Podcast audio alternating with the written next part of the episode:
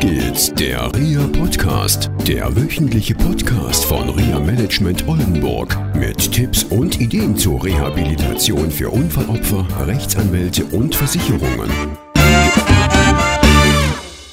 Hallo liebe Zuhörerinnen und Zuhörer, heute wieder bei REHA Aktiv Bersenbrück, der dritte Teil. Hallo Volker. Hallo Jörg. Ja, wir haben jetzt zwei Teile schon gehabt. Wahnsinn, viele, viele Informationen für unsere Zuhörerinnen und Zuhörer. Beim letzten Mal waren wir in der zweiten Phase drin gewesen, die ungefähr neun Monate dauert. Für alle, die es nicht gehört haben, können ja die Podcast-Folge nochmal hören. Waren viele Informationen, auch was ihr macht im Thema Arbeitsplatzsuche, Ausbildungsplatzsuche, Praktikumsplatzsuche. Und es geht ja bei euch um den beruflich-neurologischen Rehabilitationsbereich. Ja, wir hatten diesen Beispielsfall, den du mitgebracht hattest, und du hattest beim letzten Mal auch gesagt, ja, es ist ein guter Fall, der hier gelaufen ist. Das sind die meisten Fälle, die ihr so begleitet. Es gibt auch andere Fälle, wo es wesentlich um Arbeits- und Tagesstruktur und vielleicht auch Wochenstruktur geht. Und wollen wir vielleicht heute nochmal diesen Fall nochmal aufgreifen. Und äh, ja, also ihr hattet in Nord Nordrhein-Westfalen ähm, ihm einen Praktikumsplatz gesucht und es ging darum, eine Ausbildung zu machen und der Kostenträger hat mitgemacht, Betrieb hat mitgemacht, der Betroffene hat mitgemacht, was das Wichtigste ist und ihr habt auch mitgemacht. Was habt ihr konkret gemacht? Er hatte also sein Praktikum gemacht, der Betroffene, nach seinem schweren Schädelhirntrauma und wie muss man sich das vorstellen? Ähm, Vara hat er seinen Praktikumsplatz gehabt und ihr habt gesagt, okay, du hast einen Praktikumsplatz und tschüss. Oder seid ihr mit am Ball geblieben? Habt ihr ihn noch weiter unterstützt? Was habt ihr konkret gemacht? Genau. Also in so einer Integrations- und so einer Phase, wo es um die Integration geht, da geht es ja darum, eben einen entsprechenden Betrieb zu finden, der sich vorstellen kann, jemand dann irgendwie eine Perspektive zur Verfügung zu stellen. Unsere Arbeit dabei ist es erstmal natürlich, einen, so einen Betrieb zu finden, zu akquirieren sozusagen, den Betroffenen mit zu unterstützen, sowas zu finden. Das heißt, man macht beispielsweise gemeinsame Recherchen. Man macht ein Bewerbungstraining mit dem zusammen, wenn er eine Bewerbung schreiben muss. Dann Kontaktaufnahme. Oftmals übernehmen wir die Kontaktaufnahme, aber nicht immer. Das hängt auch ein bisschen von dem Rehabilitant zusammen. Dann wird natürlich ganz wichtig, wenn ein Betrieb gefunden ist, muss Kontakt aufgenommen werden und dann muss vor Ort irgendwie ein Besuch stattfinden, ein, eine Begehung stattfinden, um sich dann den potenziellen Arbeitsplatz mal anzuschauen. Und das ist dann eine Aufgabe, die wir mit übernehmen, dass wir dann eben dorthin fahren und dann uns gemeinsam den Arbeitsplatz mal anschauen und auch über einen ja, adäquaten Arbeitsplatz zu sprechen. Die Aufgaben, die da anfallen, müssen ja für den Betroffenen auch irgendwo passen. Das sind also wichtige Bausteine. Das Gespräch mit dem Arbeitgeber ist halt insofern entscheidend. Dann muss während einer Praktikumsphase die Begleitung stattfinden. Das heißt, wir halten den Kontakt. Das ist entweder telefonisch, aber auch, dass man vor Ort hinfährt, um eben entsprechend den, ja, die, den Kontakt und, und die Verläufe zu besprechen. Das Dann habt ihr ja ziemlich weite Wege. Ne? Nord, Nordrhein-Westfalen, ihr arbeitet auch in Ostfriesland, das ist ja schon. Das sind schon weite Wege, ja. aber das ist auch sozusagen, sag ich mal, so das Limit, was wir dann entsprechend auch leisten können. Okay. Dieser Radius sozusagen auch. Ne? Und, ähm, aber das gehört halt entsprechend mit dazu, dass man das eben gewährleisten kann. Natürlich geht es dann im weiteren Verlauf auch darum, den Leistungsträger mit einzubeziehen. Natürlich sehr erwünscht ist es, den Leistungsträger mit in die Firma zu holen. Das heißt, ein gemeinsames Gespräch zu machen, um auch über Fördermöglichkeiten mit dem Arbeitgeber zu sprechen, wenn da Interesse besteht, dass man irgendwo Eingliederungszuschüsse für den Arbeitgeber dort besprechen kann. Denn diese Zuschüsse können ja nicht, gewähren nicht wir, sondern wir können dort nur die Vermittlung herstellen. Die eigentlichen Zuschüsse müssen entsprechend dann die entsprechenden Leistungsträger bereithalten. Aber diese Vermittlung zu machen, das ist dann auch Aufgabe, die wir mit hier durchführen können. Okay, und in diesem ja, Koordinierungsgespräch oder Begründungsgespräch, an dem ja der Betroffene, ihr habt teilgenommen, der Betrieb hat teilgenommen, logischerweise, und der Kostenträger, ist dann vereinbart worden, er macht eine Ausbildung. Als, was hat er genau, Also in dem Fall war es ein eine Ausbildung zum Zerspannungsmechaniker. Okay, und die sollte dann zwei oder drei Jahre dauern? Das ist eine ganz reguläre Ausbildung ja. für ihn. Und ähm, die Situation bei ihm war so, ausgeschieden ist er bei uns im Frühjahr mhm. und die Ausbildung selbst, die begann ja oder beginnt ja im Sommer. Das heißt, es gab dann noch so eine Lückenphase zwischen Frühjahr und Sommer, die aber auch sinnvoll genutzt werden sollte. Und ähm, diese Phase wurde insofern genutzt, indem dieser Rehabilitant dort in der Firma weiter im Rahmen eines Praktikums bleiben konnte und wir in dem Fall die ambulante Nachsorge nochmal leisten konnten. Ambulante Nachsorge heißt was konkret? Mhm.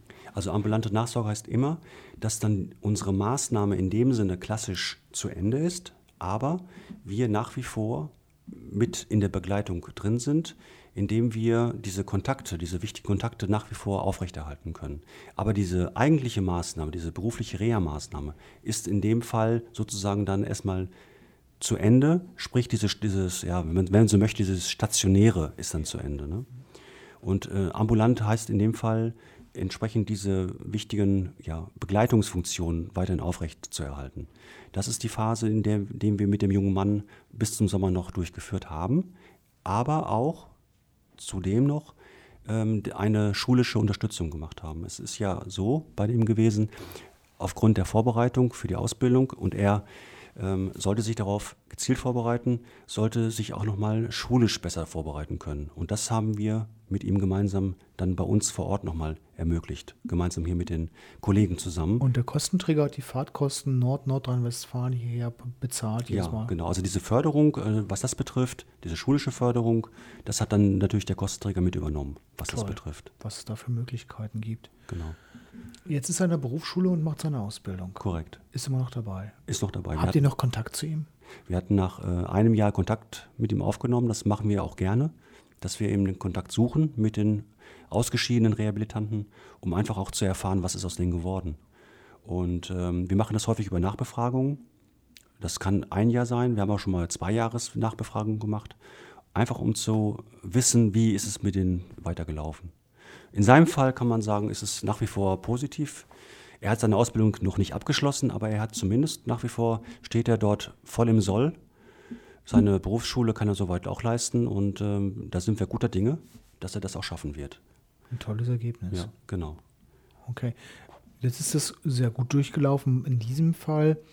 Wir hatten uns beim letzten Mal schon darüber unterhalten, dass es auch Verläufe geht. Wie gesagt, was wir ja vorhin schon mal hatten, da geht es um Tagesstruktur oder auch vielleicht um eine Werkstatt für Menschen mit Behinderung. Wie muss man sich das konkret vorstellen? Wie leitet ihr das ein? Nimmt ihr das einem Kostenträger zum Beispiel ab? Also sollte zum Beispiel eine Werkstattempfehlung rauskommen, dass ihr dann auch die passende Werkstatt sucht? Äh, organisiert ihr auch da Praktika? Gibt es eine psychologische Unterstützung? Weil kann mir gut vorstellen, wenn jemand einen Schlaganfall hatte oder eine, ein Schädelhirntrauma und muss auf einmal vom ersten Arbeitsmarkt in eine Werkstatt rein. Das macht ja psychische Belastung auch aus. Wie macht er das? Mhm. Das ist ein Prozess, den die Betroffenen mitmachen. Wir erleben das ja. Es, wie gesagt, ähm, es ist ja so, dass nicht alle Verläufe positiv verlaufen. Durchaus auch sind eben diese Verläufe da, wo eben Menschen, wo die Perspektive eben nicht mehr der allgemeine Arbeitsmarkt ist. Die Menschen darauf vorzubereiten, das geschieht hier im Rahmen des, solange die bei uns sind, im Rahmen dieses Arbeitsprozesses. Sie werden ja auch mit ihren Problematiken konfrontiert und sie da aufzufangen, auch psychisch aufzufangen, das ist Aufgabe über Gespräche mit den Betroffenen, die wir hier mit, äh, mit leisten müssen. Ob das jetzt der sozialpädagogische Part ist, der berufspädagogische Part ist oder auch der psychologische Dienst ist, wo wir dann eben versuchen oder demjenigen dafür zu sensibilisieren. Oftmals nehmen die das ja selbst auch mit wahr, allerdings auch nicht immer. Man muss manchmal auch, ähm, manchmal auch Klartext sprechen mit den Menschen, dass sowas, dass sowas eine Perspektive ist. Aber sie da entsprechend aufzufangen oder mit denen diese entsprechenden Vorbereitungen zu machen, das ähm, ist ein Bereich, den wir dann entsprechend durchführen müssen, auch mit die und die aufzufangen. Ist häufig aber auch ein psychologische ein psychologisches Phänomen und äh, dafür haben wir dann entsprechende psychologische Dienste auch, dass wir das mit auffangen können. Vorbereitung durchaus ja, dass man, wenn man so einen Weg oder wenn man das Ziel oder diese, dieses Ergebnis hat, dass man dann durchaus auch mal jemand dann daraufhin äh, sensibilisiert, vielleicht auch mal einen Besuch in der Werkstatt zu machen, dass er dort auch mal sich ein Bild machen kann, vielleicht auch mal eine Hospitation machen kann, ähm, dass er diese Gelegenheit hat solange der Kost, der Leistungsträger diese Zeit da ist, ähm, ist es ganz klar auch eine, ein wichtiger Bereich, um die Leute dahin zu bringen.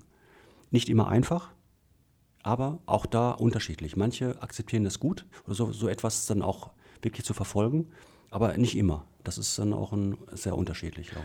setzt natürlich viel Flexibilität bei euch natürlich voraus. Ihr müsst ja immer denken, wo kann man, wie muss man die Gespräche führen. Ihr stimmt euch im Team ab. Wir hatten jetzt anhand deines beispielsweise so einen exemplarischen normalen Regelverlauf gehabt mit positivem Ende. Und ihr seid sehr flexibel. Also dass ich erlebe das selber aus meiner Arbeit mit euch, dass ihr auch, sag ich mal, ganz verrückte Dinge mitmacht und zum Beispiel auch schulische Sachen mitfördert. Wir hatten mal eine Klientin, die ist, glaube ich, in dieser Schule Die Brücke, glaube ich, hieß sie, auch mit reingekommen und sie hat dort eine schulisch-berufliche Ausbildung mit eurer Unterstützung angefangen, dann nicht erfolgreich beendet. Die ist dann halt woanders eingegliedert worden. Und da habt ihr auch mitgeholfen. Was habt ihr noch so für flexible Möglichkeiten? Hast du da vielleicht noch ein oder zwei Beispiele? Gut, Epilepsien ist ja häufig auch ein Punkt. Epileptische Begleiterkrankungen. Das ist eine Begleiterkrankung, die Menschen eben auch oft nach Schädelhirnverletzungen erleiden. Und ähm, wir arbeiten hier beispielsweise auch mit einem Facharzt für Epilepsie zusammen, um auch dann in diesem Fall auch therapeutisch dann auch eine möglichst gute Anbindung zu gewährleisten. Gerade die medikamentöse Einstellung beispielsweise für solche Leute ist dann ganz wichtig, um da wieder eine gewisse Stabilität reinzubringen. Das ist, wäre beispielsweise ein Bereich. Ja, Volker, vielen Dank für dieses Beispiel. Wieder ist viel Zeit vergangen. Ja, also die Ra Zeit rast mit dir. Vielen Dank, dass du diese Informationen unseren Zuhörerinnen und Zuhörern zur Verfügung gestellt hast. Und ja, soweit Sie Fragen haben zu Reaktiv oder zu Herrn Meinberg, können Sie gerne Kontakt aufnehmen mit uns bei Rea Management Oldenburg über feedback-reapodcast.de.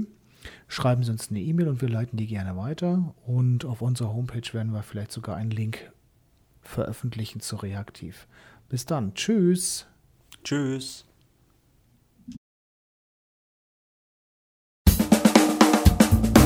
Das war eine Folge von Auf geht's, der REA Podcast, eine Produktion von REA Management Oldenburg. Weitere Informationen über uns finden Sie im Internet unter www.reamanagement-oldenburg.de.